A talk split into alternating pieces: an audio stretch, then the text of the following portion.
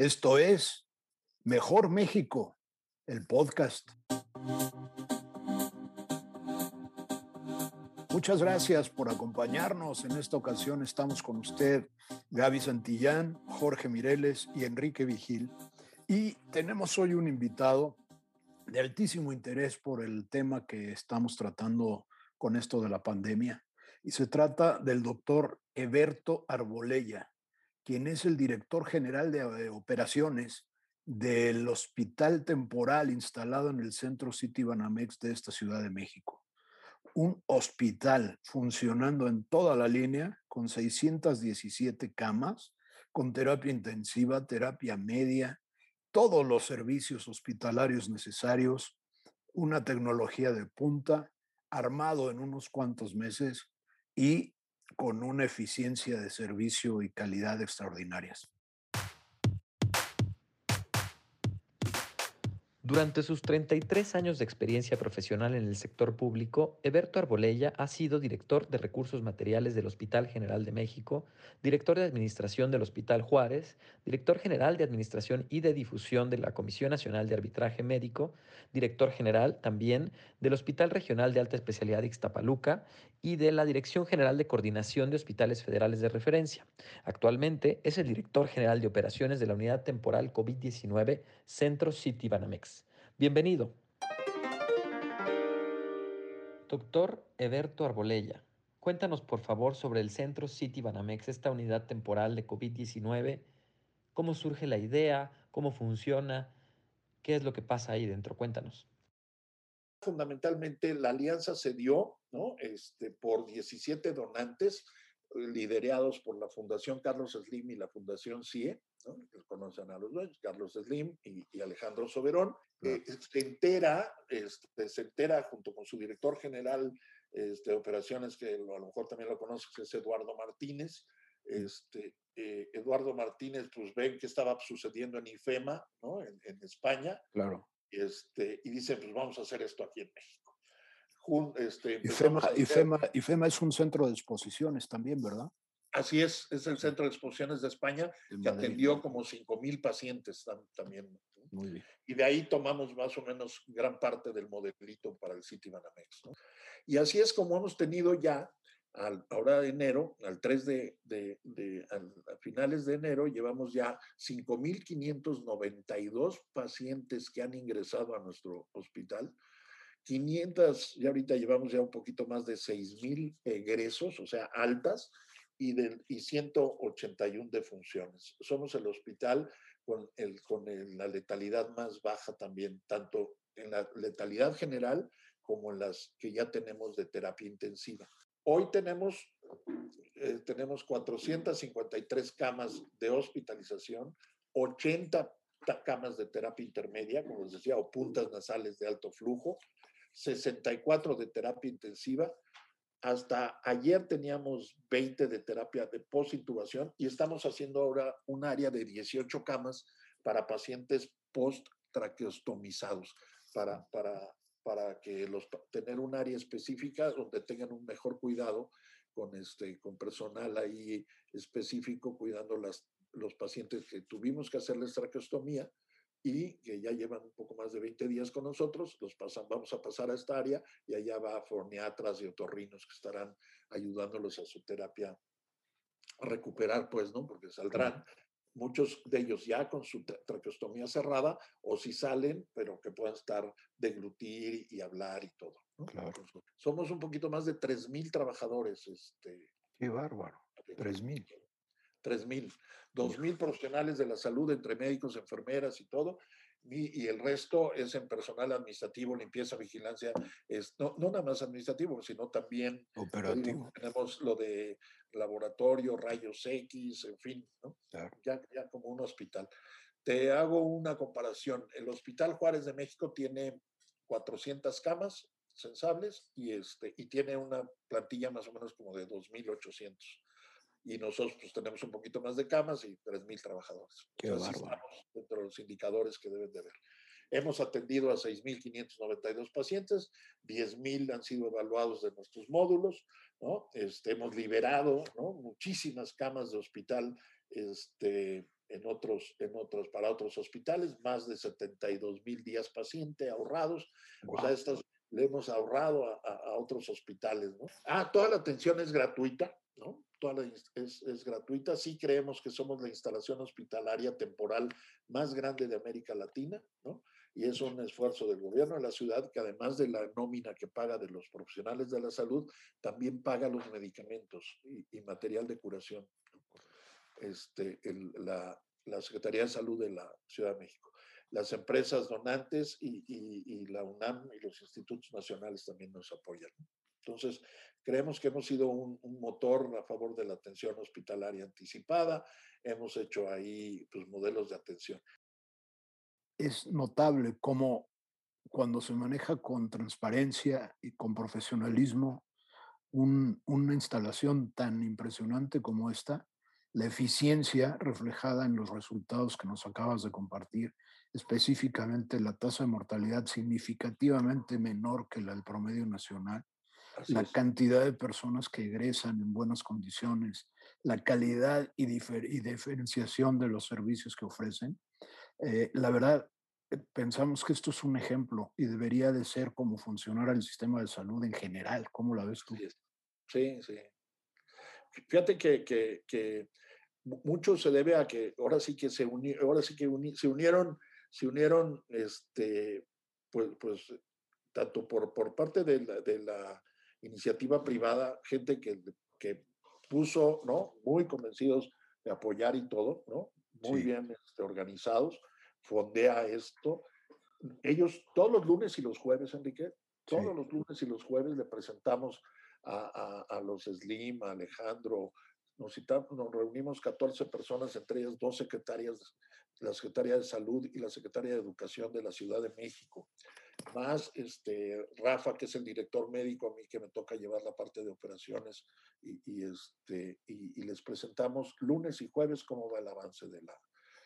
Aparte que hay reuniones financieras específicas para hacer el seguimiento pues, de programático sí, presupuestal, claro. etcétera, claro. y estar auditado, ¿no? Sabemos que, y por eso llevar este control, ¿no? De, de cada uno de los EPPs, de los insumos que utilizamos y todo, sabemos quién y a qué horas y cómo, ¿no? Qué o sea, maravilla. Y yo creo que eso es lo, lo, fundamental, ¿no? O sea, todo lo que hagamos acá atrás, ¿no? Ya en el almacén, los médicos, o lo que sea, pues tiene que redituar en cómo se atiende al paciente cuando yo estuve en Iztapaluca, el que estuviera yo tan lejos también era, era una ventajota, ¿no? Claro. Que no tengas a, a, a, la burocracia aquí encima, ¿no? Claro. Este, y yo le decía, porque mi directora médica en aquel entonces me decía, Eberto, pero es que los no podemos funcionar como un hospital privado. Le dije, no, no como cualquier hospital privado. Le dije, pues debemos de trabajar como de los mejores hospitales privados. Por supuesto. No debe de haber diferencia entre una buena gestión, eh, gestión hospitalaria es igual en un público que debe de ser igual en un público que en un privado, pero buena, ¿no? Buena. Claro, claro. Este, y, y, y, la única diferencia es si te paga o no te paga, pero a final de cuentas, este, a nosotros nos daba el dinero el Estado y teníamos que entregarle cuentas al Estado, decirle que tú, mexicano, pusiste 10 pesos de impuestos o 20 o lo que sea, y hemos atendido con nombre y apellido a tantos pacientes. Y entregábamos cuenta paciente, Enrique, allá claro, en, claro. en, en Iztapaluca. Cuenta paciente de cuántas gasitas, cuánto, como si fuera privado, pero claro. aunque no pagaran un peso. Pero eso era parte de la rendición de cuentas, de la transparencia y de la rendición de cuentas que hablas, Enrique. ¿no? Que sepa el ciudadano ¿no? qué se le hizo. ¿no? No, que nomás lo operé, no, utilicé tantas suturas, tanto tiempo de quirófano, tantos estudios, qué estudios, qué esto, qué aquello y todo, ¿no? Eso así se le entregaba. Llevábamos cuentas hasta, bueno, por mililitros te salía en tu cuenta paciente si te habían puesto 20 mililitros de tal. Qué maravilla. Así.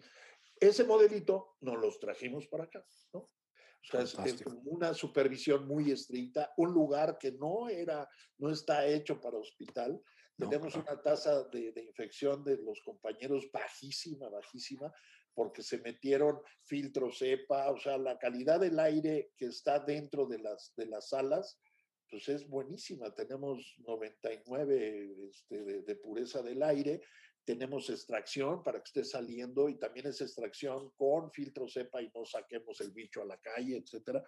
Todo eso se invirtió, ¿no? Y es gracias a, pues, a las fundaciones que, que, creyeron en el proyecto y que han aportado pues, el dinerito. Realmente nosotros creemos que, que la, por parte de fundaciones debe haber un poco más de 700 millones ya invertidos ahí, ¿no?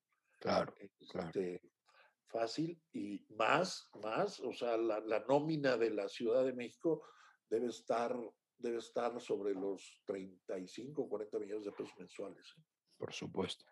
De médicos, o sea, si hay nada más de pura nómina, más en los medicamentos. Más en los material de curación. Sí, más en medicamentos y material de curación. Así es una inversión fuerte, pero si lo vemos con seis, más de 6 mil pacientes que han salido este, bien, un modelo que, pues, que ya lo podemos cacaraquear en otras latitudes, ¿no? Este, y va a estar ahora que, que salgan los papers, va a salir un libro, ¿no? va a salir un libro con la historia del, del, del City, en fin. Yo tengo una pregunta.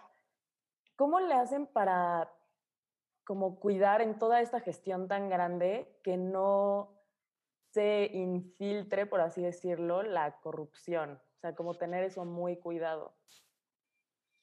Pues mira, la verdad es que si tú tienes procesos bien sistematizados, controlados, ¿no? Este, que, se implementaron desde el arranque, ¿no? Se metieron todos los sistemas informáticos, este, se hizo todo un proceso, inclusive no nada más para, para las cuestiones y entregar buenas cuentas, pero para hasta para eh, disminuir los riesgos de contagio, ¿no? O sea, hicimos un área especial para la recepción de todos los insumos que deben de llegar, se les mandó cómo debe de entregarnos cada uno de los proveedores también, ¿no? nuestro procedimiento. Tenemos un manual, un manual de procedimientos este, y de organización este, perfectamente, ¿no? Con todos nuestros flujos, los, los procedimientos, y, y que ha ido ajustándose en función también a cómo ha ido cambiando. Ustedes saben que las organizaciones tardan, ¿no? En madurar y aquí hemos ido madurando. Aquí no has tenido tiempo, no, no te has podido dar el lujo. Día, día, día, día, Pero fue gracias a este proceso de implementación y de planeación y de implementación y de meter los sistemas desde un principio. ¿no? Y entonces eso ayuda muchísimo al control. Y si tú tienes un control y sabes que tienes que entregar cuentas, pero sabes que sobre todo, este, Gaby, que sepas que al, que al que le tienes que entregar cuentas es al paciente. ¿no? Tenemos, tenemos aparte para las compras y todo, pues ahora sí, además de que nos está auditando este Price, pues este pues tenemos los procesos también de que nadie puede comprar si no es el área de procura, procura tiene que hacer sus estudios de mercado, en fin, todo lo que lo que en el gobierno también lo, así, lo hacemos, pues también lo hace el privado. ¿no? Claro, claro. En eso que dices, Eberto, bueno, aprovechar para, uno, darte las gracias por la parte que te toca, que estoy seguro que es enorme para sí. lograr todo esto. Y la verdad es que digo, entre tanta mala noticia y todos los días y cada vez más y cercanos y tal, eh, tener esta plática contigo y escuchar todo esto que se está haciendo, pues la verdad es que es algo de qué que, que, que, padre, yo te escucho y te escucho orgulloso de lo logrado y eso es, es realmente para estarlo, es, es, es, de presumirse, es de decir, bueno, hay, hay, algo, hay una bonita noticia, hay algo por lo que sonreír dentro de todo esto que está sí, horrible, ¿no? Claro. Entonces, eh, bueno, por esa parte, pues darte las gracias. Y de otra, dentro, dentro de lo que nos platicabas, me llamaron la atención dos cosas que creo que son fundamentales para lograr un mejor México, ¿no? Que es esto de trabajar unidos, de poder lograr esta fusión, esta unión entre varias, entre varias partes y que todos juntos podemos lograr poniendo nuestro granito de arena algo positivo y algo nuevo y algo bueno. Sí. Y otro, también el compromiso que tienen cada uno de los trabajadores que, que están contigo, eh, diciendo, pues yo me pongo la camiseta, yo lo hago, yo me sumo, y entonces juntos a todo este equipo y a estas cosas podemos lograr algo bueno y hacer algo bien por un mejor México, ¿no? Y eso creo que, creo que es invaluable. Me, me dio mucho gusto escuchar eso. Fíjate, fíjate que, que, que, que, padre esto que comentas, este, Jorge. Sumar siempre es, es importante, ¿no? Este, ir, ir creando estos, estos cuestiones éticas que, que a lo mejor a nosotros, en nuestro, cuando, desde que estábamos pequeños, que llevábamos civismo y muchísimas cosas más, que, que, luego se empezaron a dejar en las escuelas, ¿no? O sea, se perdió, sí. Se perdió y, y, y, este, y bueno, siempre es bueno que se retomen y, estos valores se, se, inculquen desde muy pequeños. La gran mayoría, la gran mayoría, y a ver si para otra les, también les comparto, este, para que vean cuál es el promedio de edad de, los, de, de, los médicos y de las enfermeras que están trabajando. Realmente eh, son chavos, gente muy joven. Que con la capacitación, sí es cierto que con una supervisión de muchos de los, pero hasta los especialistas son jóvenes, ¿no? O sea, tenemos personal muy joven. Y eso, eso a mí en lo yo que ya ahora, pues digamos, después de 33 años en el servicio público, que ya, ya digamos que ya estoy, ya, este, ya en la meseta esta de que estoy ya para la jubilación y cuestiones de estas, de, veras que me llena este, de orgullo y, y, y sí de, de ese, de, de, de, esa fe que puedas pensar en que, con estos chavos, ¿no? Seguro ya traen otra impronta, ¿no? Porque muchos eh, son médicos generales Muchas son este, compañeras que todavía no terminaban el servicio social, por ejemplo, de enfermería, ya sabes que es licenciatura de cuatro años y todo. Sí. Pero se van a llevar, se van a llevar ahí otro, otro chip, ¿no? Otro chip. Ahorita que estamos oyendo lo que se pasa en servicio social, ¿no? En Chiapas que mataron a Mariana, en fin, ¿no? O sea, todas esas situaciones que sabemos que venían sucediendo y este y que estas jóvenes pues pueden salir y, con, otros bríos, ¿no? O sea, yo creo que, que, este, que sí sale gente, que, este, que lo que decíamos hace un rato, que si con los chavitos se trabaja como se está trabajando con estas gentes, pues tienen que salir ahí con otra, con otra mentalidad para hacer un mejor México. Entonces, sí hay que trabajar mucho, hay que trabajar mucho, pero bueno, este, hay que seguirle dando, ¿no? Claro que sí, Eberto, muchísimas gracias. Doctor, muchísimas gracias. Sí, claro, y con Jorge y Gaby, ¿no? Muchísimas gracias. Y de verdad, qué, qué orgullo, qué increíble todo lo, que, lo que se logró. Gracias por todo. Sí, ahí vamos. Muchísimas gracias, doctor. Es un gustazo.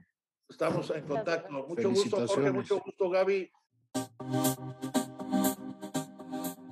Pues la verdad es que estamos muy contentos de haber tenido la oportunidad de tener al doctor Eberto Arbolella aquí con nosotros, que nos contara sus experiencias, todo lo que ha logrado en tan poco tiempo.